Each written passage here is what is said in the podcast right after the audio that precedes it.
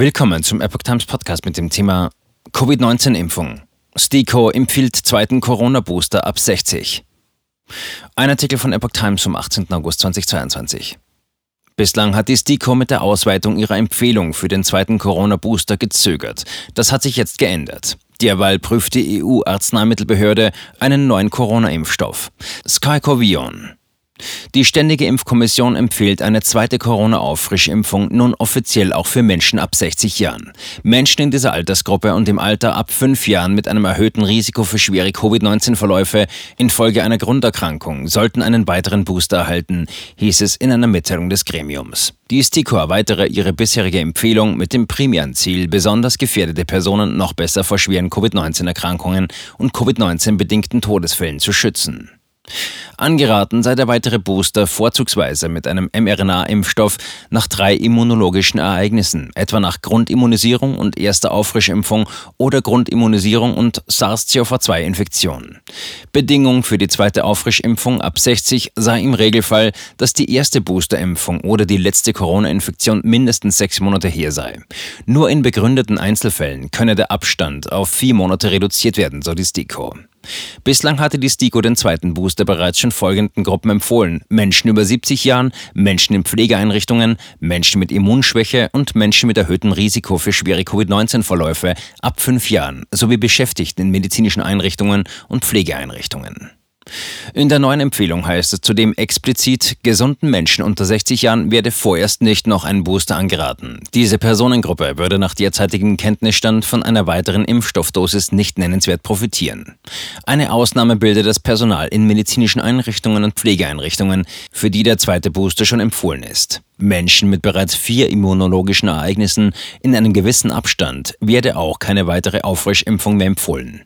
Bei besonders Gefährdeten wie Hochbetagten könne aber individuell entschieden werden, ob eine weitere Impfstoffdosis wegen einer nachlassenden Leistungsfähigkeit des Immunsystems sinnvoll sein könne.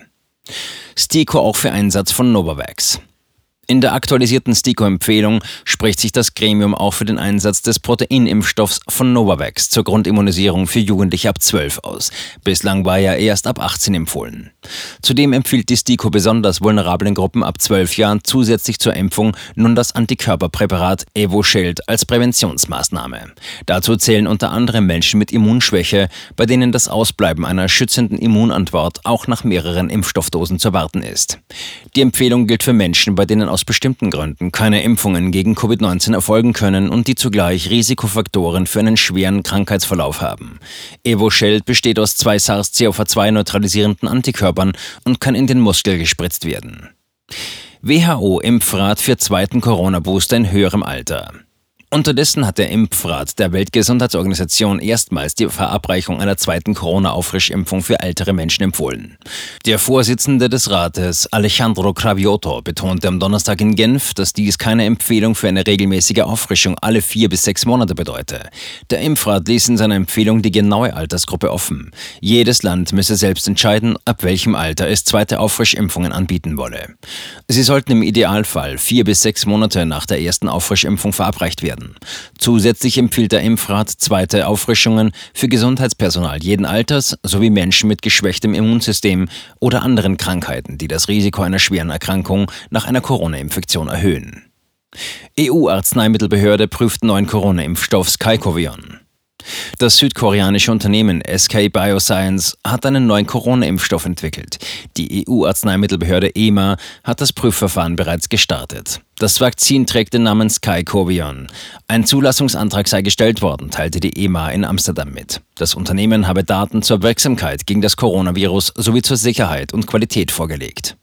Der Impfstoff enthält nach Angaben der EMA kleinste Teilchen des Spike-Proteins des Virus. Nach der Impfung soll der Körper diese Proteine als Fremdkörper erkennen und Antikörper und T-Zellen bilden. Bei einer Infektion mit dem Coronavirus soll das Immunsystem die Spike-Proteine wiedererkennen und das Virus bekämpfen. Unklar ist, inwieweit dieser Impfstoff auch vor der Omikron-Variante des Coronavirus schützt. Zurzeit sind in der EU sechs Impfstoffe gegen das Coronavirus zugelassen.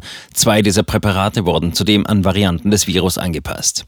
Die EMA-Experten prüfen aber noch die Daten dieser angepassten Präparate. Wann die Entscheidung vorliegt, ist noch unklar.